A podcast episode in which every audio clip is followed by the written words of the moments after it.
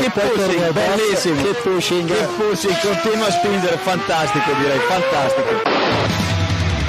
Go to the finish line, keep pushing. Don't worry, I'm pushing like a hell. Fucking, fucking right of it. That was amazing, guys. Woohoo! Yes, yes, yes! I'm much quicker than Jimmy. Give me the full power then. Avanti, Fer, avanti! All the time you have to leave a place. Okay, Felipe, Valtteri's faster than you. Do not hold him up. Hey guys, this is ridiculous. Hola, soy Margené, estáis escuchando Keep Pushing. Hola a todos y bienvenidos al episodio 258 de Keep Pushing F1. En este capítulo en el que vamos a analizar todo lo ocurrido en el pasado Gran Premio de Australia, en el Gran Premio de Australia, esa carrera de Melbourne, a la que volvíamos después de dos años sin, sin evento. Una carrera ganada por Charles Leclerc, con Sergio Pérez eh, y George Russell en el podio.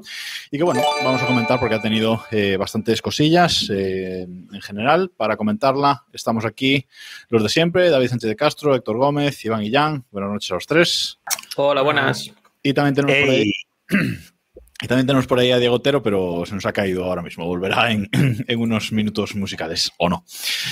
Eh, bueno, chicos, ¿cómo habéis visto la carrera en general? Luego hablaremos de, la- luego hablaremos de las modificaciones del circuito, etcétera, pero eh, en general, como evento, como gran premio, ¿qué os, eh, qué os ha parecido, David? Perdón, he hecho un Eloy. Bueno, el evento bien, el fin de semana en general bien, pero la carrera me, Me- dejó un poquito frío Totalmente. en general. ¿eh? Sí.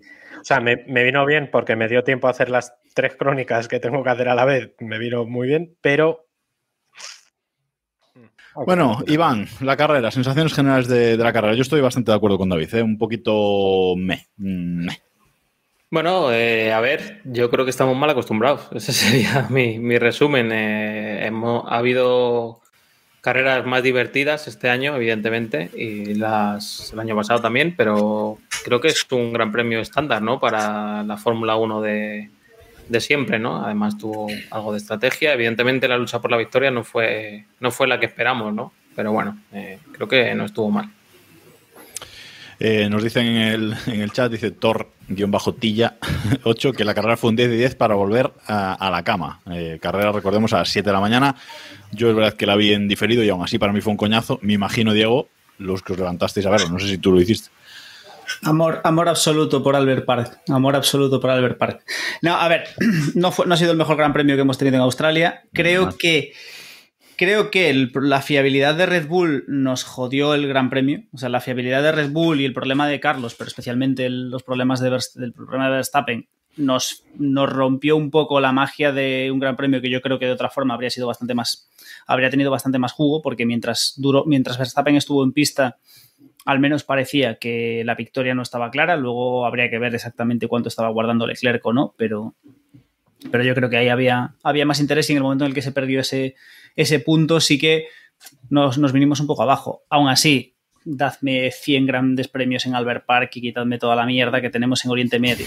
O sea, vamos a ver, el, Correcto. circu- el circuito es precioso. Es de- eh, estamos hablando de un circuito que claro, a lo mejor a la gente le extraña, ¿no? Pero tiene una cosa así súper súper loca, que es que cuando el piloto se sale de la pista, la pista, eso, eso le penaliza al piloto. O Correcto. sea, si bueno, cortas- Arabia Saudí también penaliza. ¿eh? si O sea, tú cortas de la pista.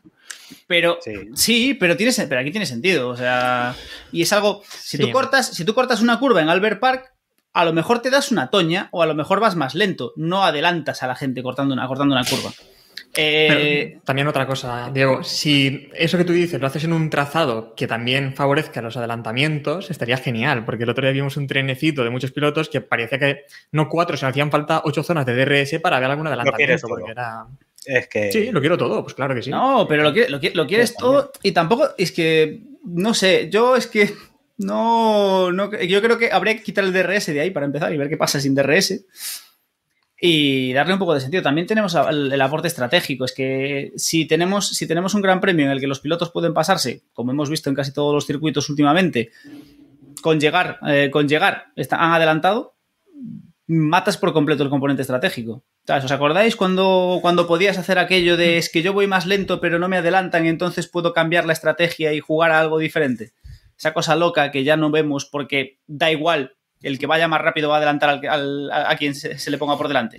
Ya, pero eh, fuera del DRS y de todo eso, eh, llevamos tres carreras esta temporada y ¿no os parece, eh, Héctor, que esta ha sido la peor de todas en cuanto a carrera, espectáculo?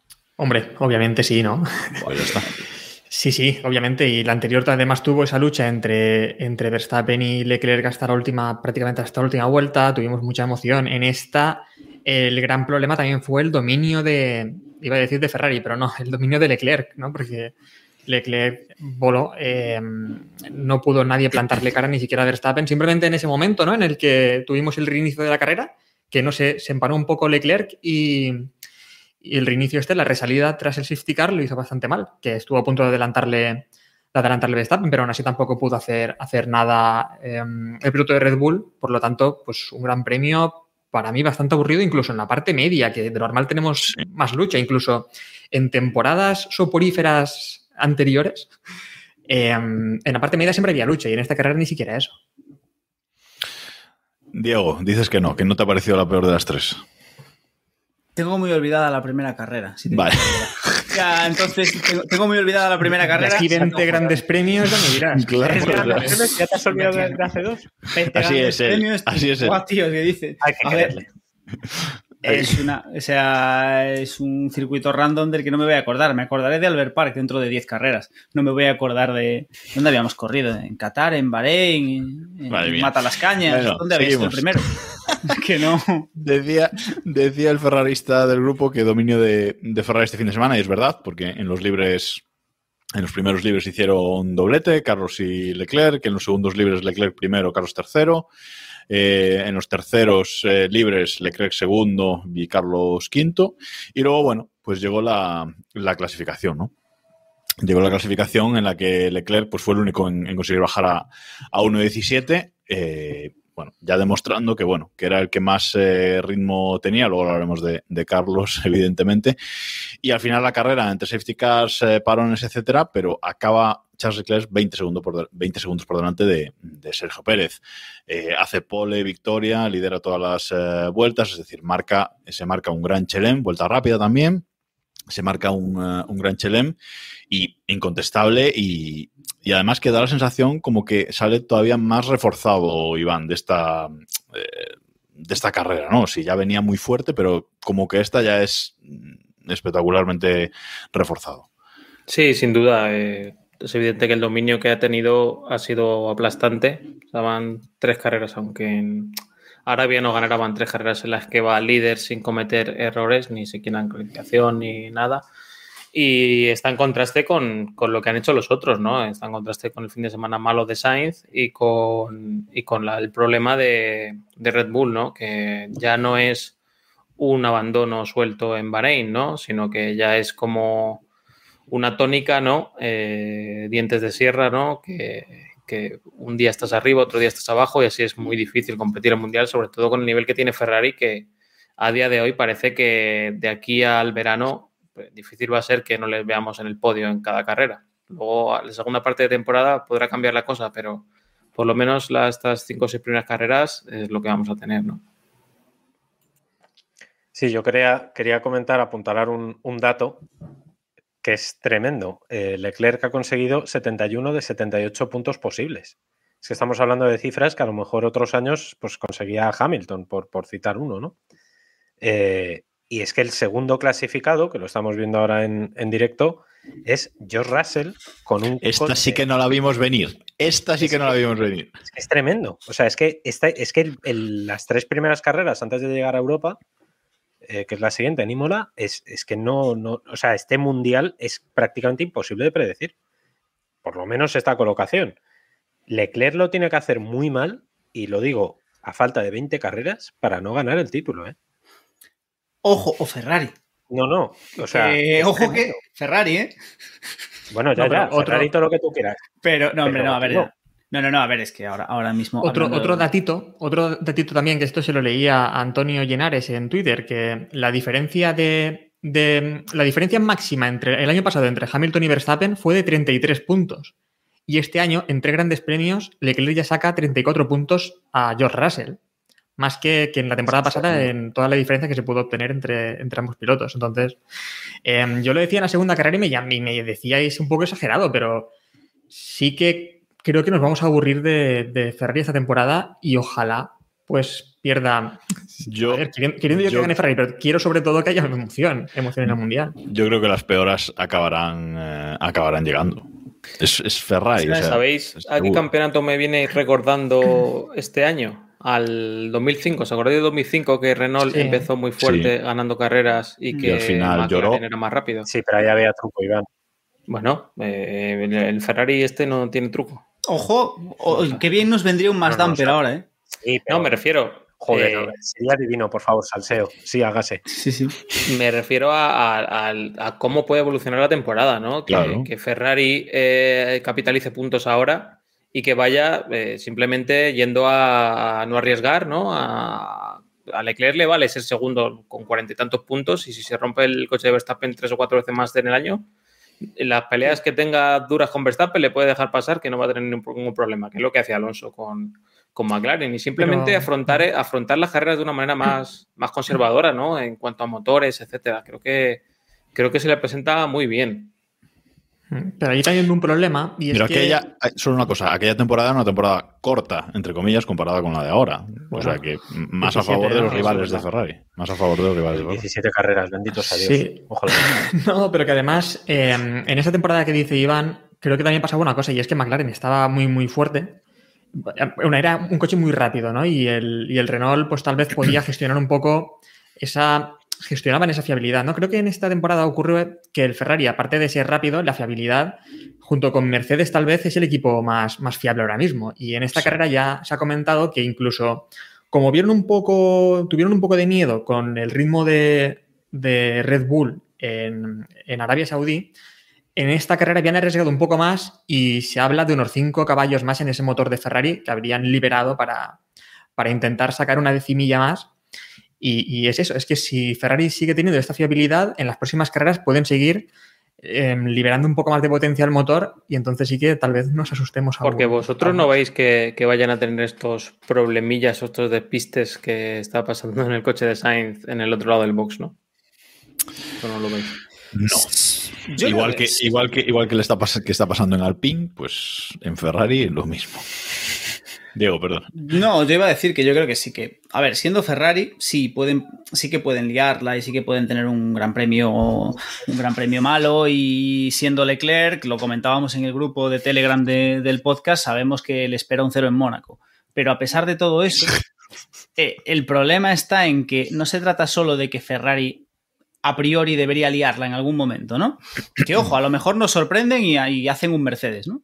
Pero el La van a problema de esto. Eventualmente el- la van a liar. el problema de esto es que no nos vale con que la líen. El problema de esto es que como la líen dentro de cuatro carreras, o sea, como, como se tienen cuatro carreras más como ahora, es que aunque la líen va a dar igual. Es decir, tiene que, necesitamos, que, necesitamos que Ferrari la líe, pero necesitamos que Ferrari la líe en la próxima carrera. Necesitamos un cero de Leclerc, un cero de Leclerc y que puntúe en el resto. Porque claro, si hacen cero o si hace cero Leclerc y se piña Verstappen también, estamos en la misma mierda. A ver, es que la próxima, cero sigue siendo líder, ¿eh? Una cosa, la próxima Sí, carrera, pero- Ya, ya, ya, la ya. próxima carrera es Emilia Romagna, eh, Imola, tenemos Sprint Race o Sprint o como carajo se llame ahora, se puede liar. O sea que Pues más, oportunidades de que se rompa el Red y es Italia, o sea, mm, seguro Sí, la que probabilidad de, liar, lía. de, de que Ferrari la líe, la lía en Italia, sí. Es Italia, Claro. no, era, no era San Marino esto. Bueno, sí, pero es como Andorra. Bueno, pero es que el circuito está en Italia, además. Que... Por eso lo digo. Entonces, pues bueno, pues eh, puede, puede haber fiesta. Por lo menos hay algo que, que va a cambiar en la próxima carrera, algo, algo nuevo. 10 puntos más para Leclerc, también puede ser, ¿sabes? O sea, mm, Es que, claro, es que, ojo, eh. Ojo, como Leclerc gane las dos carreras, ya está, Claro. eh. Claro. Hay un factor en esta narrativa también que es el resto de equipos, ¿no? Cuando se metan Mercedes, Mercedes yo creo que, que- que va a acabar llegando ahí. Sí. Yo sigo apostando y por algún Mercedes. otro equipo son puntos. O sea, Mercedes lo primero que va a hacer es atrapar a Red Bull. o sea, no va, no va a atrapar a. Ferrari. Entonces ya Eh, es otro, otro pil- otros pilotos que se pueden meter en medio y, y favorecer mucho a Leclerc. Que a lo mejor dentro de un mes estamos rescatando este clip y riéndonos de nosotros mismos, pero desde luego pinta, pinta muy bien para, para Ferrari. Bueno, teníamos también eh, en el guion una imagen que vamos a poner ahora en el directo de twitch.tv barra Keep Pushing F1. Gracias a todos los que estáis viéndonos en, en directo. Eh, pues, eh, y comentando en el, en el chat, que os vamos eh, leyendo poco a poco, pues eh, decíamos, tenemos una imagen que vamos a mostrar ahora de grandes remontadas de, en campeonatos del, del mundo, ¿no? Es decir, mm, desventaja de puntos que han tenido los, los campeones, desventajas máximas. Verstappen ahora mismo tiene 46 puntos, Verstappen además está sexto en el Mundial, es decir, está por detrás de los dos Mercedes, por detrás de su compañero Sergio Pérez y por detrás de los dos Ferrari. Pero bueno, eh, nunca se sabe, ¿no? No, sería la remontada más grande de, de la historia. Por ejemplo, la remontada de Raikkonen en, en 2007 fue de 72 puntos, que aquello fue mm, absurdo, pero Hay que decir que estos datos están ajustados al sistema actual de puntuaciones, que realmente, o sea, si vais a ver la estadística, va a salir la estadística de que nadie ha remontado con 46 puntos menos. Pero claro, es que antes se daban 10 puntos por victoria, no 25 como ahora. Exacto. Digamos que es la, la estadística ajustada, si no, no tendría Y- sentido comparar. Y a esa estadística habría que sumar el hecho de que tenemos 23 carreras. Claro. Que, es decir, tam- que hay, hay mucho, mu- realmente nos estamos aquí rasgando las vestiduras, pero hay mucho mundial. Yo lo digo aquí para que podáis sacar el clip y sacarme y plantármelo a final de temporada, pero yo sigo, a- mi apuesta sigue siendo Mercedes. Yo sigo creyendo que Mercedes va re- va a recuperarse y que como mínimo van a chuchar mucho a Ferrari y, y oye. En Eh, esa a ver, etapa vas, lo- vas lo bastante dice- solo. eh. Bueno, no, pero a ver, no va No, tan no, solo no, porque no va tan solo. eh. Lo, lo dice también Diego con, con ahora mismo el, sub- bueno, el segundo piloto ahora mismo es de Mercedes, quiere decir, en el campeonato. Sí, pero cuando hablo de. Mercedes sabes que no me refiero a ese. Bueno, pero bueno. yo me refiero a ambos, no, ambos. No, más bueno, o pero- menos eh, para lo que está ocurriendo en Mercedes, que no tienen un coche relativamente rápido, pero hemos dicho también, tienen un coche muy, muy fiable y están pescando todos los puntos posibles. Lo que está Están, consiguiendo minimi- están minimizando mucho, eh, mucho ese problema que están teniendo al principio de temporada. Cuando ese monoplaza empiece a ir, no creo que lleguen al nivel de Ferrari, pero obviamente al de Red Bull pueden, pueden plantarle cara. Y bueno, pues la segunda posición de Mercedes yo la veo, la veo muy posible. ¿eh? ¿Os preocupa la, la fiabilidad de Red Bull? De cara, a, todo- de cara a la lucha por el campeonato. Por digamos. supuesto. Lo ha dicho Verstappen, ¿no? Necesi- que, que para remontar todos estos puntos necesita 45 carreras. También en, en un stream el otro día, eh, creo que en, cuando en Racing o algo de esto que estaba compitiendo también dijo que daba igual hacer la pole que calificar el último porque el coche se iba a romper igual. O sea que, que está en el ambiente, ¿no? Y, y, joder, yo espero que, que no y espero que tampoco se desesperen ellos y que digan el campeonato lo vamos a perder por esto, ¿no? Creo que sería un bajón enorme, ¿no? Para, para, para todos, vamos. Pero es que como tú dices, lo ha dicho Verstappen, ¿eh? claramente, que le han preguntado sobre esto y ha dicho que retirándose en dos de tres carreras no va a defender el título. Eh, a mí me No, parece claro, muy raro, con porque esa media no va a defender el título. Pero... Realmente, creo que ahora mismo, Pero si hay dos pilotos que pueden plantar cara a Leclerc, ahora mismo, ¿eh? y no hablo de Mercedes porque creo que Mercedes, ya he dicho, podría a lo mejor tener el segundo puesto. Serían Red Bull con Verstappen si consiguiesen esa fiabilidad de poner el coche a punto y fuese un coche más o menos decente y fiable. Y el otro es Sainz, que tampoco está, pero es el único también que le puede plantar cara a Leclerc. ¿Quieres que hablamos del melón de Sainz? Sí, vamos La a. vamos Cuidado, al eh. gafe. Vamos al gafe del, del fin de semana, porque efectivamente Carlos Sainz ha tenido un fin de semana eh, para olvidar, eh, por fallos del equipo, por fallos suyos. eh, ha sido un fin de semana eh, completamente para olvidar. El sábado eh, en la clasificación, es verdad que tuvo mala suerte con esa bandera roja, pero luego Ferrari no consiguió arrancar el coche a, tiempo y no le dio tiempo de dar la segunda vuelta mm, lanzada que le habría metido eh, arriba. Con lo cual ya clasificó eh, novena posición. Y luego, eh, en carrera, yo creo que por precipitación suya de querer remontar antes de tiempo, eh, pues comete un error de pilotaje puro y duro, queda en la puzolana y ahí se acaba su carrera. Eh, David, ya hay una imagen eh, aérea de Leclerc pasando a su lado y, y, y Carlos Sainz dado la vuelta en la puzolana que, que define muy bien cómo están las cosas en Ferrari ahora mismo. Fue un error y yo lo califico como imperdonable. ¿eh? Este error a Sainz le puede costar mucho porque, primero, eh, Sainz tiene que renovar. Es que eso es un factor que todavía no se está hablando y en teoría está todo el mundo diciendo que el trabajo está conseguido, que va a firmar, que va a renovar, que está todo hecho, que solamente tal, ya, ya, pero no ha firmado. Y si hacemos caso a esa famosa máxima de eres tan bueno como tu última carrera, Sainz no se merece renovar.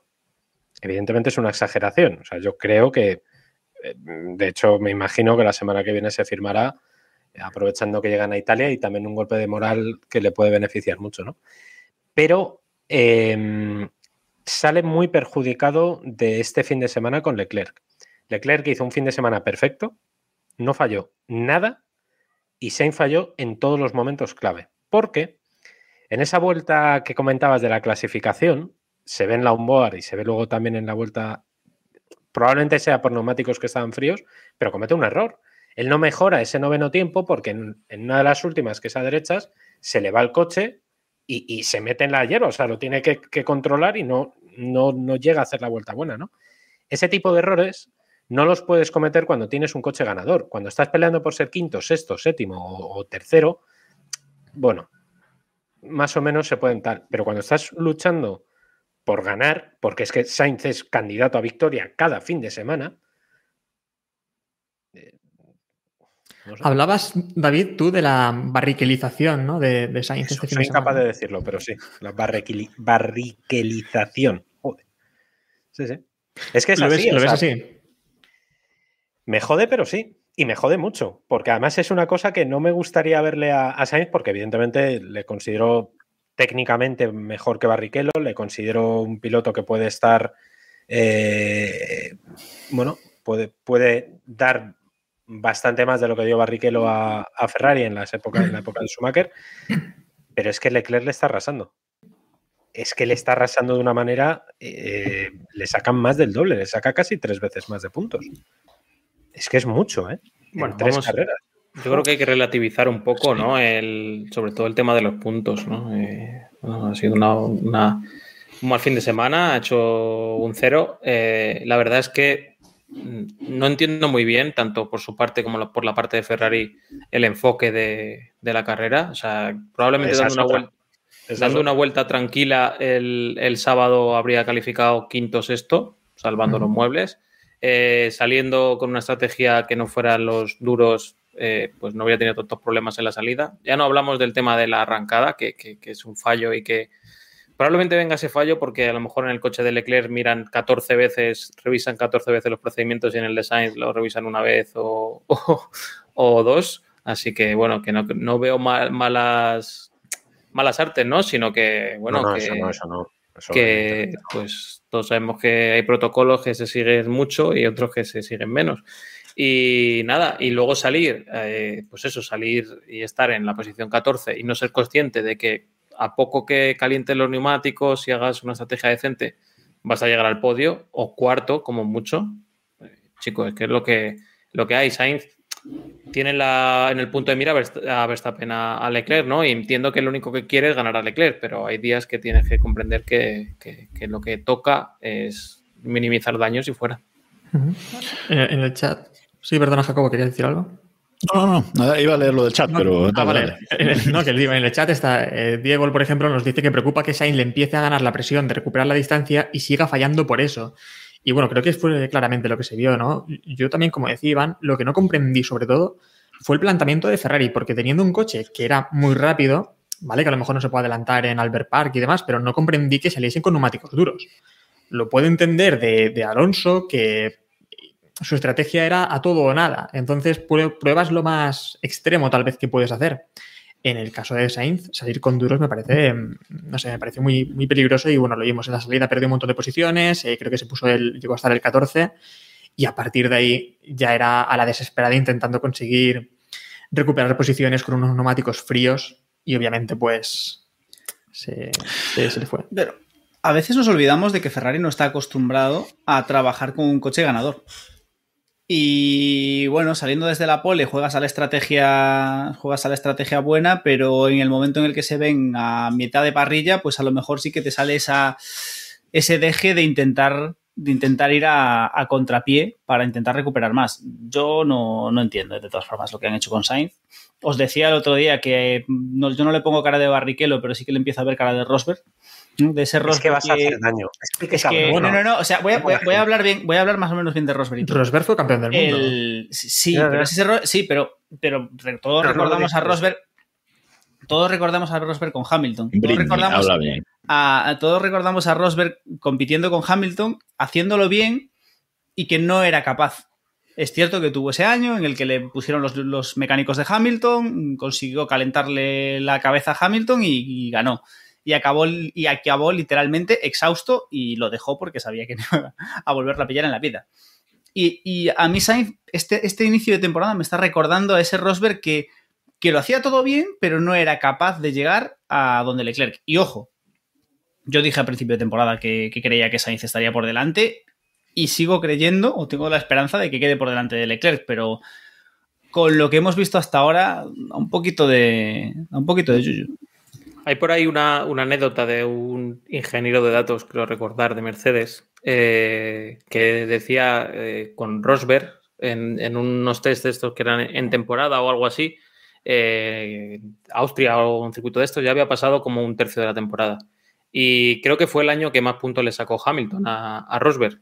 Y que le vio viendo los datos en Wikipedia o algo así, vio viendo el ingeniero de datos y Rosberg se acercó diciéndole, es que ves, es que es, tú conoces los datos y es imposible que este tío me saque 30 o 40 puntos a estas alturas si yo lo hago igual que él, si estoy en una décima, si no sé qué, si no sé cuántas. O sea que la, la cabeza sí que es importante y verte en la clasificación detrás, hostia, es que es, es complicado, ¿no? Y, y es lo, y nos pasa a todos, ¿eh? Que llegas en un momento y, y tiendes a pensar que, sí, sí, que en la siguiente curva eh, las leyes de la física van a cambiar para que tú puedas recuperar esa décima que perdiste la anterior. Y no funciona así la vida. O sea que... Sí, ¿no? Y es que además creo que al final el resultado de Sainz es simplemente una serie de muy pequeños errores que le lastran hasta, hasta, lo- hasta no, sumar ningún punto. No ¿Crees tan que no? pequeños, ¿eh? Bueno, No tan pequeños. Bueno, el de, este, el de ese fin de semana fue gordo, vale, pero Sí, Espera, no, pero, de semana- que son errores que tenía ritmo, en clasificación tenía ritmo. Lo que Joder, pasa es que después viene, viene, viene la bandera roja de, de- que provoca Alonso, esa vuelta no la puede completar. Después viene también el problema con el arranque, que ya le lastra un poco y tiene que salir con, con algo de prisa. Y sí que hace un error también en, en la clasificación, que es lo que le, le retrasa. Y después en la salida. Pero me refiero que al final son tal vez dos vueltas que hace mal y se va del Gran Premio con cero puntos, cuando realmente ritmo Sainz sí que tenía. A ver, también, también es verdad que vaya salida de mierda y no podemos justificarla solo por, lo- por los neumáticos. Evidentemente, tú- le- Bueno, ¿sabes? tuvo un problema de embrague, ¿no, David? fue, embrague, fue por el vola- efectivamente. fue por el volante, sí, sí, que no le está. tenía, le cambiaron el volante, las levas no le tal y le entró el Pues antiestop. otro, otro pequeñito Sí, claro. problema. Entrar en antihistoria y le pasó todo Cristo. Es que, claro, y, y de ahí viene la desesperación. Pero, Pero- claro, pero es a lo que te voy, es a lo que decía Iván y creo que es muy acertado. Si tú tienes, es gestión de los problemas. O sea, esa Sí. situación, por ejemplo, estoy convencido que si Alonso alguna vez tuviera ese problema y no supiera salir, cosa que yo creo que no le ha pasado casi nunca, eh, Alonso probablemente se tranquilizaría. Tú no puedes salir y te ves peleando con Mick Schumacher por la decimocuarta posición y salir encendido como saliste, tío. O sea, y, y insisto, teniendo el coche que tiene Sainz, eso tiene que tenerlo muy claro. Y además es un tío técnico y es un tío que estoy convencido que eso lo tiene muy consciente y es, es evidente. Probablemente sea uno de los pilotos más preocupados por la técnica y ver dónde ha fallado y ver dónde está. Muy probablemente, pero tú no te puedes equivocar por, es- por ir demasiado encendido. Si te salió mal la clasificación, chico, pues tira para adelante. Y si sales el 14, pues ya es que tiene ritmo para, para acabar sexto, quinto o lo que sea, ¿sabes? A ver, también es verdad que es lo que decía Iván, ¿no? Hay que relativizar. Nos ponía Gasólico en, el- en el chat. Hace una semana llevaba tres podios seguidos y ahora peligra su renovación.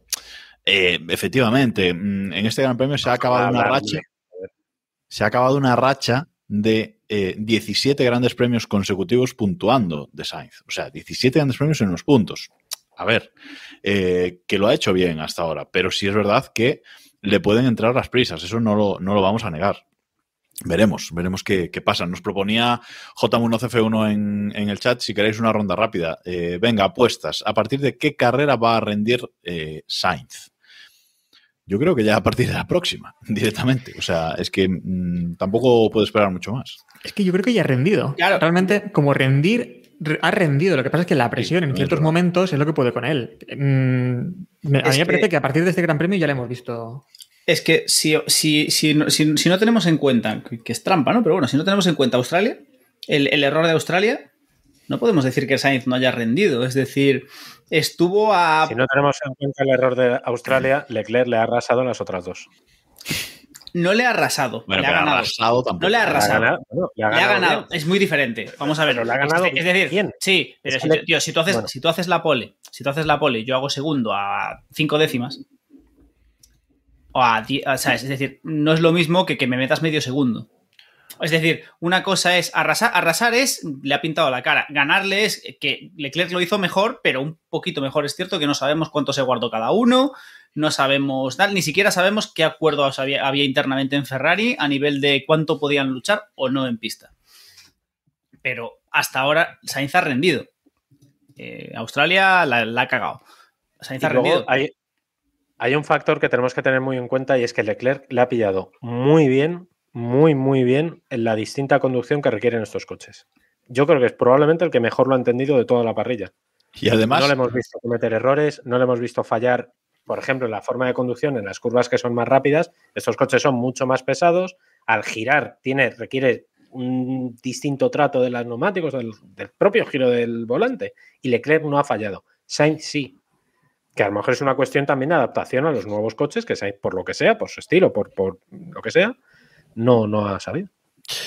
eh, digo que además Leclerc ha dicho que lo del marsopeo, lo del twerking, que se la sopla, básicamente. Y, y han tenido, y han tenido un twerking este fin de semana los Mercedes. Madre mía, cómo se movía eso de arriba para abajo. Y, Sí, a- sí, y sí. Leclerc ha dicho que da igual, que le den más, si quieren. O sea, que, que- que- que no le importa. Con lo cual, está en modo, además, en modo campeón, ¿no? En modo. Hay que tener en cuenta, ta- hay que tener en cuenta también las diferencias en las que se mide esta Fórmula 1, ¿eh? O sea, eh, Sí, si claro. miramos una clasificación del 2000 o del 2000 y algo, había cuatro o cinco décimas entre los pilotos. Un segundo piloto estaba decente, estaba a cinco décimas. Y Sainz está a una décima o dos de, de Leclerc. A ver, que se mide así ahora en la Fórmula 1, pero que, que es muy, muy, muy relativo, ¿eh? Bueno, avanzamos. Eh, Russell en el podio. Eh, se mete Russell en el podio por delante de, de Lewis Hamilton. Eh, Lewis Hamilton, de hecho, en su publicación de Instagram felicitando a, a Russell, que la estamos viendo ahora en el directo, se olvida de aquel gran premio de, de Bélgica. No, no, no, no, no, no, no, no, No, no, no no, se no, olvida, no, no se no, olvida. no, no, no, no, no, Quiero por creer, favor, ni olvido por ni favor, perdón. ¿Quién no se no, olvida? o sea, no me digas eso, no, por favor, todos queremos creer que Hamilton no se ha olvidado de ese gran premio. Ojalá. Porque, o sea, porque, Ni porque olvido ni perdón. vamos, hombre, o sea, Bueno, el, gran premio de no lo merezco, pero lo trinco. No, lo Eh, merezco, pero lo trinco, efectivamente, que Russell lo, lo trincó. Bueno, en teoría es el segundo podio de, de Russell, primero real. Eh, y bueno, Mercedes eh, sigue haciendo las cosas bien, aunque en rendimiento no estén ahí todavía, pero es el único equipo que ha puntuado con los dos coches en las tres carreras. Y además, yo quería unir este tema con, con McLaren también, ¿no? Porque mm, parece que Mercedes y McLaren resurgen un poco, que los motores Mercedes por cualquier cosa han ido mejor, eh, mejor aquí o, o cómo, lo, cómo lo veis vosotros. Ya hemos comentado que Mercedes va a llegar, pero McLaren qué? Diego, pones caras rarísimas. es que, es que no entiendo, no entiendo esa, es, es- es- ese- es decir, McLaren, McLaren parece que ha mejorado, sí que McLaren hemos visto, bueno, parece no, hemos visto una mejoría este gran premio, aparte los dos pilotos han rodado delante, han puntuado, yo a Mercedes lo veo igual. Es decir, yo, yo no he visto, a lo mejor es una perspectiva mía, pero yo no he visto un cambio en Mercedes, yo veo a Mercedes si- si- siendo el tercer equipo, a la misma distancia de, de, de Ferrari y de Red Bull. Punto. El que ha cambiado es McLaren. McLaren sí que evidentemente ha hecho algo este gran premio para estar más arriba y para rendir mejor. Pero, o sea, yo no veo un. No veo que, esté relacionado. Es decir, yo a Mercedes lo veo exactamente igual. Que es, lo que estábamos diciendo antes. Mercedes está maximizando sus, sus opciones y está rascando todo lo que puede de, eh, para sacar los mayores puntos posibles con un coche que es un puto hierro en el momento en el que lo arreglen, pues agradecerán todos los puntos que hayan pescado, que hayan pescado hasta ahora. Pero yo, sinceramente, lo de McLaren no lo entiendo. Espero que no sea un Yo espejismo. lo entiendo. Es un espejismo, creo, ¿eh? Diego, creo que es un espejismo. Y punto. Sí, es un- no, es un espejismo porque además lo dijo Norris. Lo dijo Norris en Arabia Saudí, cuando le comentaron, bueno, como, no, no recuerdo si fue en Sky, que le comentaban como, bueno, buena carrera, ¿no? Estás, el monoplaza empieza a ir un poco más rápido o algo así. Y dijo, bueno, también podemos ir hacia abajo, podemos ir a peor. Y dijo eso, que al final hay ciertos circuitos que les benefician en los que no hay curvas rápidas. Albert Park han tenido también la suerte de que lo han remodelado, han quitado algunas zonas más lentas, ahora tenemos zonas bastante más rápidas. Y él comentaba, vamos a sufrir mucho, puso como ejemplo, me, me suena Imola, lo puso como ejemplo, puso algún otro ejemplo, seguramente también sufran mucho en circuitos lentos como Hungaroring y demás. Mónaco. Y además habló de que iban a sufrir mucho en Monza, porque tampoco tienen velocidad punta. Por lo tanto, yo creo que ha sido un, un espejismo. Veremos a ver qué, qué, les ocurre en Imola, pero yo creo que van a sufrir una barbaridad en esas curvas. También está, habla muy bien de los dos pilotos, no sé cuál porcentaje hay que poner a cada uno, de que sean capaces de, con un coche que, que ha sido difícil, con el que en Bahrein se dieron de leches eh, mm. bastante, de ser capaz de, con ninguna mejora, ser capaz de, de adaptarlo y de rendir bien y, joder, han, han estado, han, han, corrido cómodamente las dos carreras, ¿no? No nos han metido en líos y han sacado todos los puntos que podía sacar McLaren. Me parece que, que habla muy bien de, de, los dos pilotos. Bueno. Sí, no, no, iba a decir, en el caso de Norris creo que ya a estas alturas no nos sorprende, pero en el caso de Ricciardo sí que, oye, la verdad es que después de lo que vivimos el año pasado, a ver si este año, cuando el coche mejore, sigue estando ahí. Bueno, a tres décimas en clasificación, Ricardo, de, de Norris, ¿no? Norris con ese cuarto puesto en, en parrilla, Ricciardo séptimo, pero bueno, tres decimillas ahí. Mm, en carrera llegaron bastante pegados, quinto y sexto. O sea que bueno, veremos si, si es lo que dice, si es lo que dice Héctor, que es un es, que es un espejismo. O, no lo digo yo, lo dice no, Norris. No, sí, sí, sí. Bueno. si, si lo dice si nos ha mentido Norris, pues mira, eh, las culpas a él. Sí, Norris está, está ejerciendo de pesimista y Ricciardo de optimista, de porque Ricciardo sí, dijo que estaba muy contento es que, y que tal. Es que Ricciardo Hombre, Ricciardo pesimista puede ser. En Drive to Survive. Ricciardo pesimista no.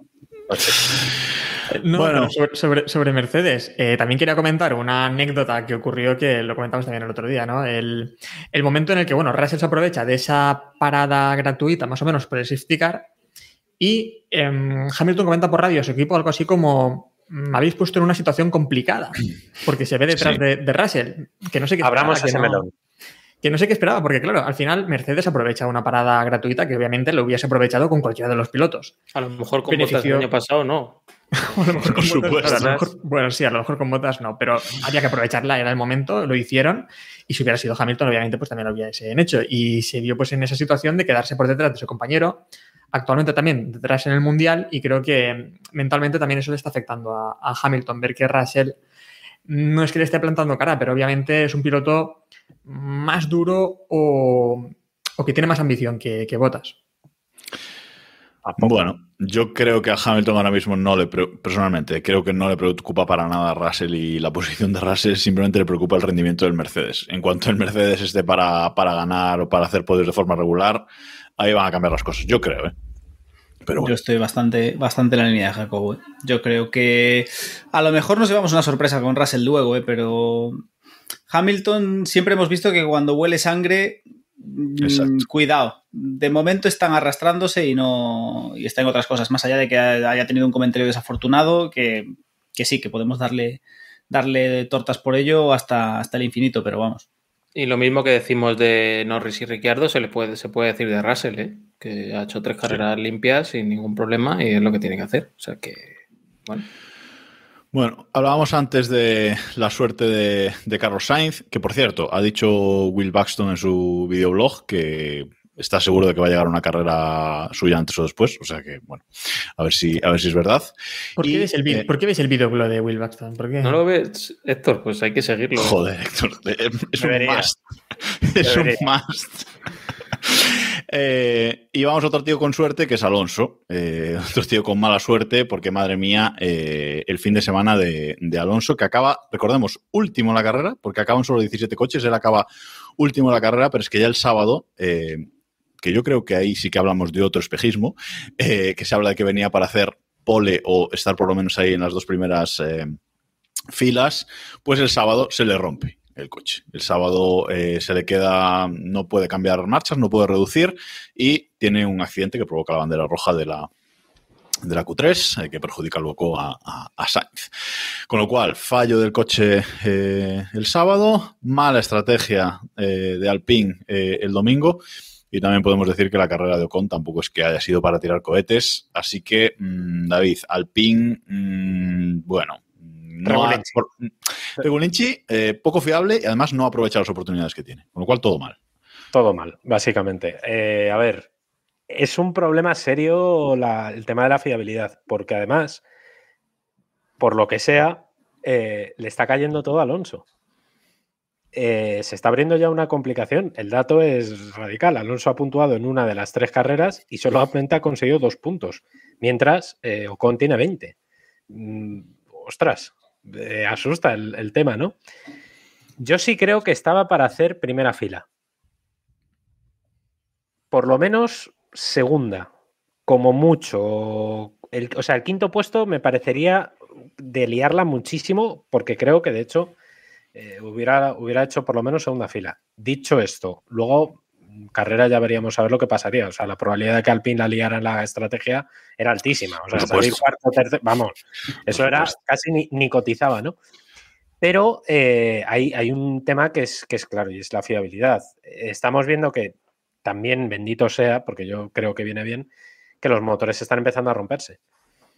Eso, estamos en un cambio de normativa. Eh, es bueno que haya este tipo de jaleos, ¿no? Que, veamos que Verstappen no encadena 20 carreras sin romper y que está ahí arriba, que Alpine también tiene problemas, que Aston Martin está que no sabe ni por dónde le viene el aire, que ese tipo de cosas creo que también son buenas para el espectáculo, porque no tienes, eh, no, no sabes que, por ejemplo, Sergio Pérez va a acabar todas las carreras porque sabes que su estrategia de neumáticos es buena y que el coche va a aguantar. Bueno, pues no.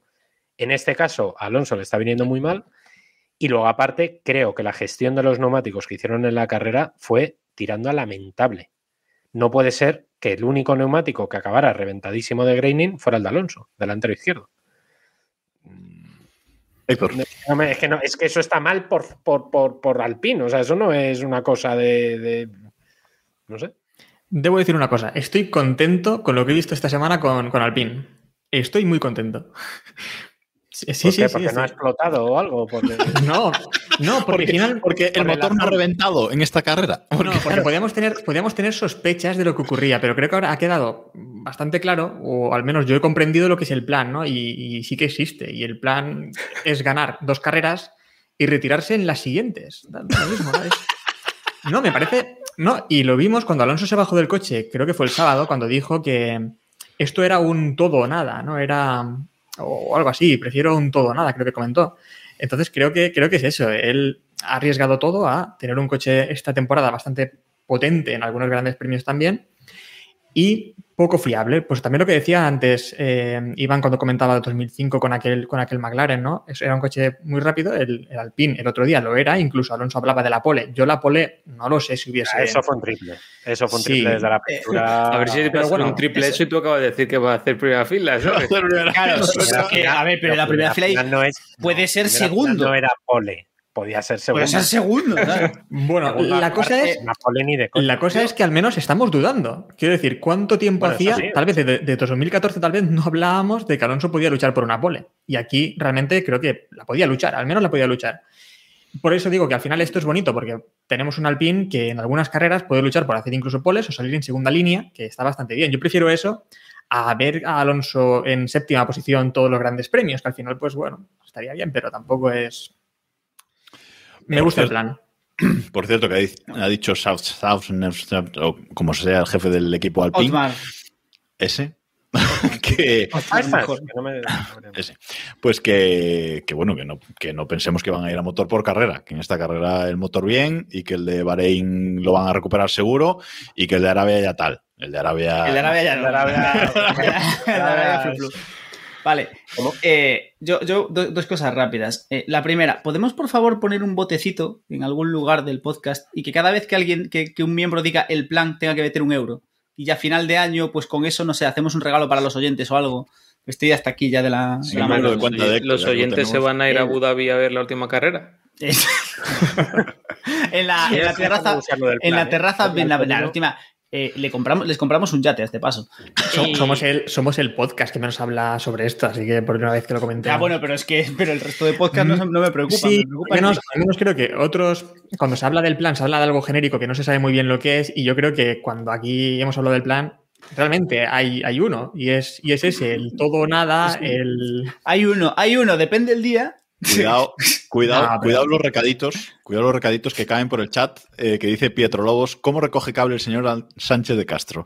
Pues el grupo de Telegram, t.m barra Keep Pushing F1, dijo que Alonso no era de los que sobreestimaran sus posibilidades. Es decir, que si Alonso ¿Es decía que pole iba a ser pole. Yo aquí tengo que decir una Ah. cosa. Que es que No David. Da- Da- David dijo que Alonso no era de los que sobreestiman sus posibilidades, pero lo que no dijo es que Alonso es un troll por naturaleza Eso es verdad. y Ahí que, lleva razón. y que Sí. mm, cuando le ponen un micrófono delante también es muy de soltar lo que, lo que considere Le que... calienta el morrito, sí, sí, sí, estoy de acuerdo. Y es muy fácil, es muy fácil hacer un, hacer, ir, ir, ir, ir follado en el sector 1, en el sector 2, liarla y decir, no, yo iba a hacer la pole. Y se queda como Dios. O, por Entonces- ejemplo, también, y David me lo va a comprar a muerte, lo de cambiar otra vez los neumáticos a falta de cinco vueltas, con el objetivo de hacer una vuelta rápida y poder destacar en una clasificación y poder vender la motino de que has hecho la vuelta rápida, aunque Leclerc no le dejó. Sí, sí, ese, fue- ese fue un buen intento, pero yo creo que de todas formas no cambió solamente por las, eh, Sí, sí, por pero- vueltas rápidas, pero bueno, te lo compro, Le- sí, sí. Leclerc, Leclerc llevaba 10 vueltas caliente con hacer la vuelta rápida y hasta que la hizo no paró. Y eso que le dijo el ingeniero, ¡eh! Quieto, amarra. Pero no, él la hizo. Hay que decir también el palito a Pirelli, porque no le hemos dado hoy, y no le estamos dando tampoco mucho aún. Pues con lo de Alonso. Llegamos, llegaremos, llegaremos a la alboneta, tranquilo. Hay, hay que, no, sí, también, pero hay que darle porque eh, la ventana óptima, según Pirelli, para meter los medios era cuando entró Alonso. Después se vio que no era la ventana óptima, ¿no? Sí, Pirelli, pero- Pero es que lo de las predicciones de Pirelli, eh, acierto yo, no sé. Es más fácil que te salga pareja estable en Tinder que Pirelli acierte eh, un- una estrategia en, en- en las predicciones estas que hacen. Esto es así. Si sale pareja estable en Tinder, puedes reclamar, David. ¿Sabías eso? ¿Ah, sí? Ostras, pues tengo que probar yo eso, ¿eh? No sé. No, el- a ver, el resumen de la carrera de Alonso, que, que- que seguramente nuestros oyentes estén esperando a que hablemos de la estrategia y demás, es que el safety car le pilló en el peor momento, a pesar de que en la televisión se, se deseaba un safety car. eh, la carrera de Alonso era esperando un safety car a- bueno, en el momento en el que le pudiera hacer la parada, ¿no? Que sería falta de 15 o 20 vueltas al final. Le vino muy pronto, no podía ni, ni poner otra, bueno, podía poner otros duros, ¿no? Pero tendría que hacer otra parada adicional, así que estaba un poco vendido. Lo de Albon, pues es que lo de Albon lo puede hacer un equipo de atrás que, que- que no va a puntuar en condiciones normales. Tuvo bastante suerte Albon. No sé si queréis hablar de, del tema ya, pero Lo de Albon fue un error. Lo de Albon fue un error en Matrix. Porque Total, total. Eso, eso que se desactiva el parámetro de desgaste de los neumáticos y de repente. No, pero es una cagada para mí también inmensa de Pirelli. No pueden hacer unos Es neumáticos en los que termines la carrera y encima llegues a, a los puntos con unos solos neumáticos. Es- Es horrible, o sea, No, horrible. Ha, sido, a ver, ha sido muy bonito porque ha sido pintarle la cara a Pirelli, ha sido dejar en ridículo a Pirelli, porque es eso, no es solo has terminado la carrera con los mismos neumáticos, o sea, has, has parado porque tenías que parar y has entrado en los puntos. Es decir, es un ridículo mm, el enésimo de Pirelli, ¿no? Pero, pero, pero es maravilloso. Es decir, es un. Albón estaba ahí a que lloviese un poco, que pasase algo raro y poder hacer una, una triunfada. Yo creo que ha sido una, una estrategia interesante, ya saltándonos Pirelli, ¿no? Que, que podemos darles eternamente. Pero es que.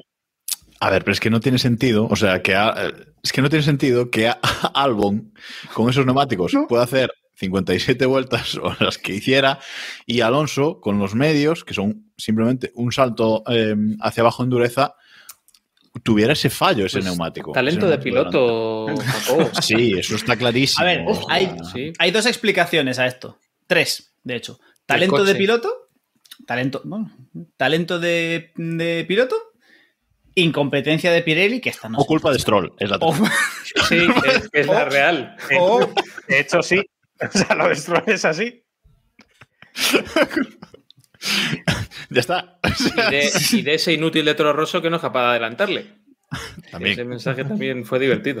A ver, a ver, pero vamos a hacer, vamos a, hablamos de Stroll si queréis. Yo tengo que decir una cosa. Aquí todos somos muy ricos, pero había que ser, había que ver quién de aquí tendría huevos en una carrera de intentar adelantar a Stroll. Porque sabes que te vas a ir contra el muro, o sea. La No, pero, eh, sobre, sobre la parada, sobre, sobre Albon, no sé si os fijasteis, o a lo mejor Iván sí que lo, sí que lo vio. La parada de Albon fue muy lenta, además.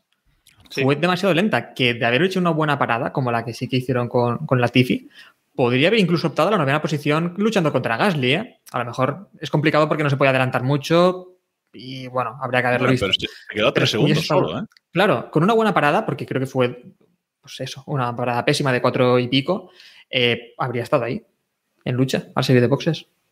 Sí, sí, sí. Por cierto, que esa parada, en esa parada de, de Albon se ve como los VIPs ya van bajando al pit lane para, Hmm. para ponerse debajo del, del podio, que al parecer es una práctica habitual, yo no lo sabía, eh, que los VIPs en la Hmm. última vuelta ya van bajando para ponerse debajo del, del podio, pero claro, al hacer una parada en la última vuelta, pues se los encontraron ahí. Peligroso Tú un rato verás, que si no, La otra cara no de. La otra cara del tema de, de, de Albon eh, fue este Ocon, ¿no? Estamos hablando de lo bien que iba el Alpine y Ocon fue incapaz de adelantar a, a Albon, ¿no? Albon carrerón, no se le puede poner un pego, una pega, un ritmo espectacular con las duras, con un montón de neumáticos, pero Ocon debería haberle adelantado, ¿no? Sin En duda. teoría sí. Sin duda. Que por cierto, Al- Albon consigue eh, el primer punto para Williams esta temporada. Ya solo Aston Martin eh, está a cero. Es el único equipo que, que no ha puntuado. Yo creo que no lo vimos venir ningún a principio de temporada. Esto de Aston Martin último. Eh, pero bueno, eh, ahí, ahí está. Hay que recuperar esas predicciones, ¿eh? Mejor Todavía no. Ya. todavía. Mejor no. Y es que, y es que vamos con eso, o sea, va- vamos con Aston, eh, con Aston Martin, porque hemos, hay una sección en el guion de hoy que ha titulado Iván El show de Stroll y Vettel. O sea, eh, es que ha sido así, o sea, es que el fin de semana eh, ha sido increíble. Nos, nos preguntaban Sí, antes en el chat si íbamos a hablar, eh, Iván, de Vettel con la scooter. O sea, es que ya solo esa tontería, digo, pero ¿qué, pasa? Sí, la primera imagen con la que nos, nos levantamos, yo creo que muchos el viernes, ¿no? Con, con esa imagen de, de, Nos levantamos, nos levantamos. de Vettel y no fue lo peor que vimos de él el, el fin de semana, ¿no? Ir en moto sin, con el casco sin poner. Vimos muchas cosas levantado. Eh, peores. a lo, A lo a los tuneros chungos, ¿eh? Que parecía de las afueras de Alcorcón. ¿Qué pasa, Ah. ¿Cuánto le pusieron? 5.000 pavos, ¿no? Sí, pero, pero los 5.000 pavos fueron por andar con la scooter por el circuito, no por llevar Sí. el casco. Sí. eh, O sea, Hay que sumarle a esos 5.000 euros, creo que fueron 600 más por superar en velocidad, en 5 km por hora en el pit lane en la clasificación. Sí, con la scooter. Sí. No. Sal, sal a pagar, ¿eh? sí. Pero, Sí, sí, Diego. No, no, no, no, no, iba a decir que ha, ha estado muy bien Vettel diciendo que, que pagaba, pero que le encantaría saber para qué, qué coño van a hacer con ese dinero, ¿no? Joder, cocas Que- y putas. Toda la vida.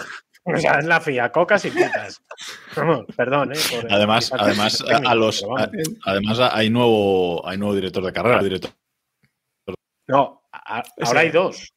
Sí, sí, claro, hay que, hay- el doble, tío. El cable. El cable, sí, sí, no. Seguimos, no te preocupes. Pero bueno, más allá de, más allá de la anécdota de, de, la, de dónde van a comprar la coca los, los de la FIA, eh, lo, de la scooter yo creo que no, deja de ser una, un meme y una anécdota que es muy. que al que le damos mucha, mucho bombo porque es como ya el meme definitivo de la temporada de Aston Martin que está siendo, pero, pero que yo no sé, o sea, que cualquier día cualquier día Papa Stroll le- se termina su, su conversión en Hank Scorpio y aparece con el lanzallamas allí e incinera todo el equipo. Es decir, eh, empezando por su hijo, porque manda huevos. El- el- es decir, Vettel cogió la, escogió la scooter porque le dijeron. A ver, el "Vettel, espectáculo, Tira, tira. el espectáculo de, de Stroll este fin de semana, o sea, la lía en clasificación con la Tiffy. Eh, luego echa botas de pista y, y no lo sancionan. Eh, bueno, es que no sé, o sea, el, el espectáculo de, de Aston Martin este fin de semana en general y de Stroll en, en particular. Es que no hay quien lo, quien lo entienda. O sea, Vettel tiene un accidente, abandona la vuelta 23. Stroll sí es verdad que acaba el decimosegundo, mm, pero bueno, o sea, es que liándola de, de todos los colores, David. Como estrolista ilustrado. Bueno, sí. Iba a hablar precisamente no de Stroll de Lance, sino de, de Lawrence, porque le están lloviendo hostias, con perdón, le están lloviendo palos eh, muy bestias a la gestión del equipo. ¿eh? A ver, que Lance Stroll es muy probablemente el peor piloto que hay en la parrilla, creo que no tenemos ninguna duda. Primero, Sí, porque no sí sabe mirar por los Está- estamos convencidos de que la Latifi Hombre, es está Latifi. Exacto. Hostia, tío. Eh, a los penaltis. A ver, ¿eh? y, A tenemos. menos. Yo Yo. pongo, yo pongo al menos 5 por debajo de Stroll, ¿eh? Ahora mismo. Pero estamos de coña. Cinco. estamos de coña. Saca ahí el tier list. retrovisores Venga. Saca- saca- sa- sácalos. Aquí, ¿A quién Hacemos pones por debajo de Stroll, tío? Yo, ¿eh? Hombre, yo no creo que Latifi, no te pongo también a Zu, eh, tendría Pero si bueno, está haciendo un temporada de Pero momento. A ver, Pero a ver, Dejarle A ver, hablar, dejarle equivocarse. A ver, el Stroll hemos visto también carreras bastante buenas. Veremos también Zu lo que, lo que llega a hacer. Y... Cinco nombres. cinco. Tú y la Tifi. Tenemos dos. Es verdad valen, que valen por dos cepos cada uno, pero que siga hablando. Faltan tres, venga. Eh, Venga, Sunoda, pues- también tenemos a Sunoda. Mm, Tenemos a Latifi, tenemos a. mm, Venga. Bueno, me queda, me queda ahí uno que voy a poner. No, dos, dos. mira, No te queda uno, te faltan dos. Dijiste que había cinco peores. Vale, no y me el voy a poner un veterano es jardín. uno. Va a decir Schumacher, pero el quinto, ¿cuál será? Claro, iba a decir Schumacher. Pero después me queda uno. Bueno, pues cuatro por pe- peores que, que él. Ah, ah, Bueno, pero ya son Ah, algunos. certificar de sabios. es- no están, no sé, tiene carreras, ha tenido carreras buenas y creo que no es de lo peor que hay en la parrilla ahora mismo tampoco. Em, pero a mí iba a decir también que lo que me encantó, sobre todo este fin de semana, fue ese momento en el que, tras los libres tres, en los que tienen accidentes tanto Stroll como, como Vettel y le hacen al equipo trabajar extra para, para poder poner esos monoplazas a punto y no llegan incluso a la clasificación, sino que eh, durante esa primera parte de la clasificación aún estuvieron trabajando los monoplazas. In extremis reparan el coche de Stroll, sale a pista y es cuando tiene el accidente con, con Latifi, que imagina a sus mecánicos diciendo, joder, es que no ha llegado a dar una vuelta después del trabajazo que nos hemos pegado para poner ese coche en pista y no logra dar una vuelta. Y Pero ahí también que quiere decir... no es el peor piloto de la parrilla, por lo menos es el más mamón. Cepo. O sea, es que es, es una Sí, cabronada ser mecánico de No, pero ahí también quiere decir que esa bandera roja ayuda a que Aston que Martin pueda el reparar el, derecho. coche de Vettel para que salga a pista. Ojo la estrategia en Aston Martin, ¿eh?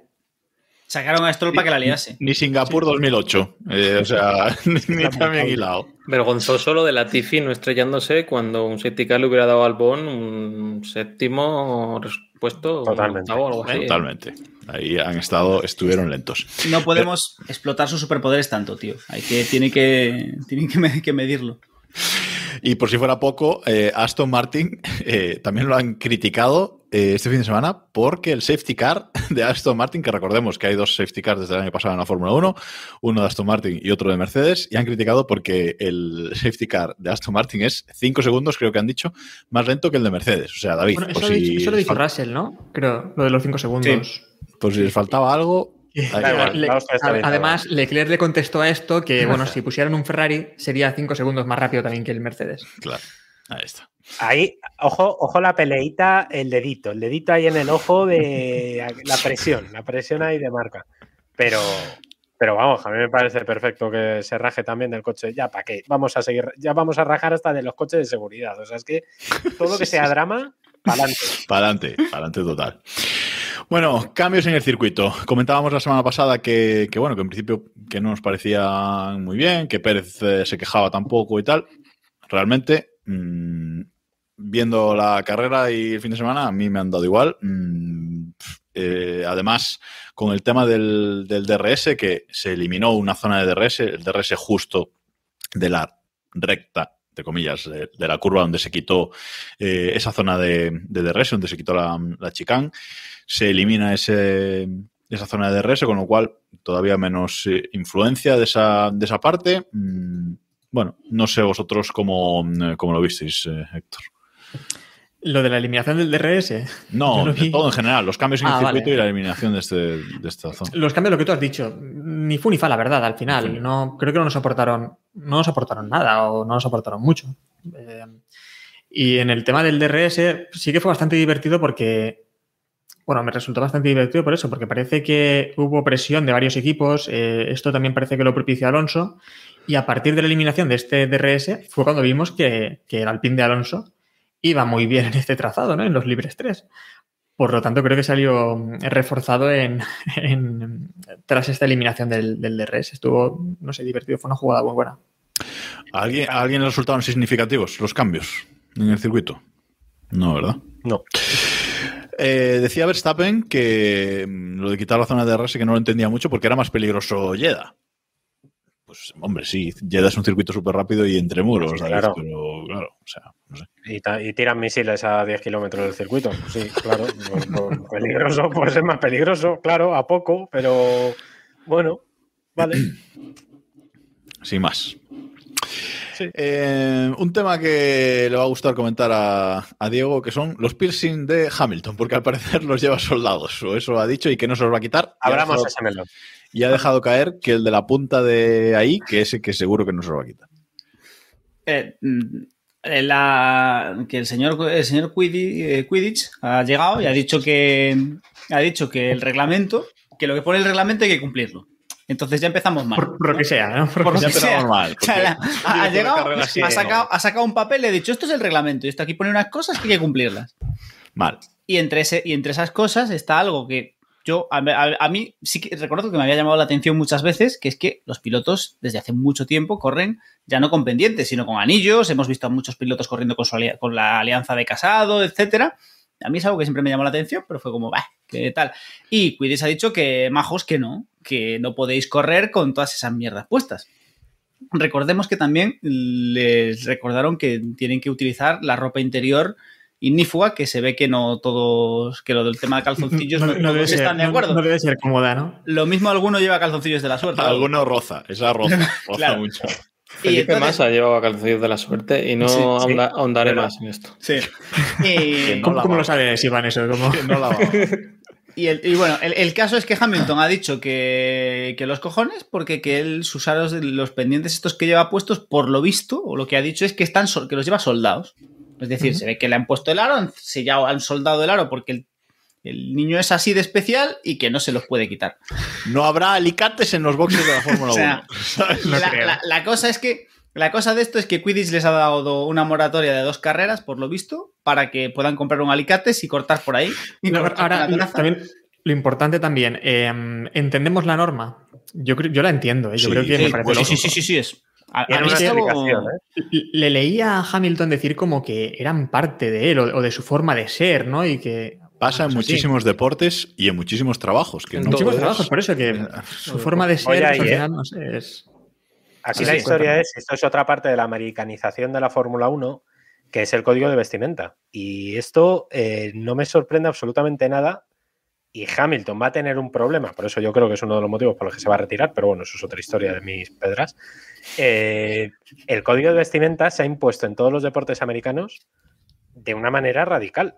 En la NBA han tenido, tuvieron muchísimos problemas cuando lo impusieron, en la NFL lo hay, en la Major League Soccer lo hay, en la de béisbol lo hay. O sea, eh, no me extrañaría nada, nada, nada que este sea el primer paso de, bueno, vamos a justificarlo por asunto de seguridad y luego ya empezamos a decir, Hamilton deja de hacer el mamarracho cada jueves, que básicamente sirve para darle, para alimentar el hilo a, a ese gran hilo. José de Cel. José de Celis que... El hilo de moda de José de Celis.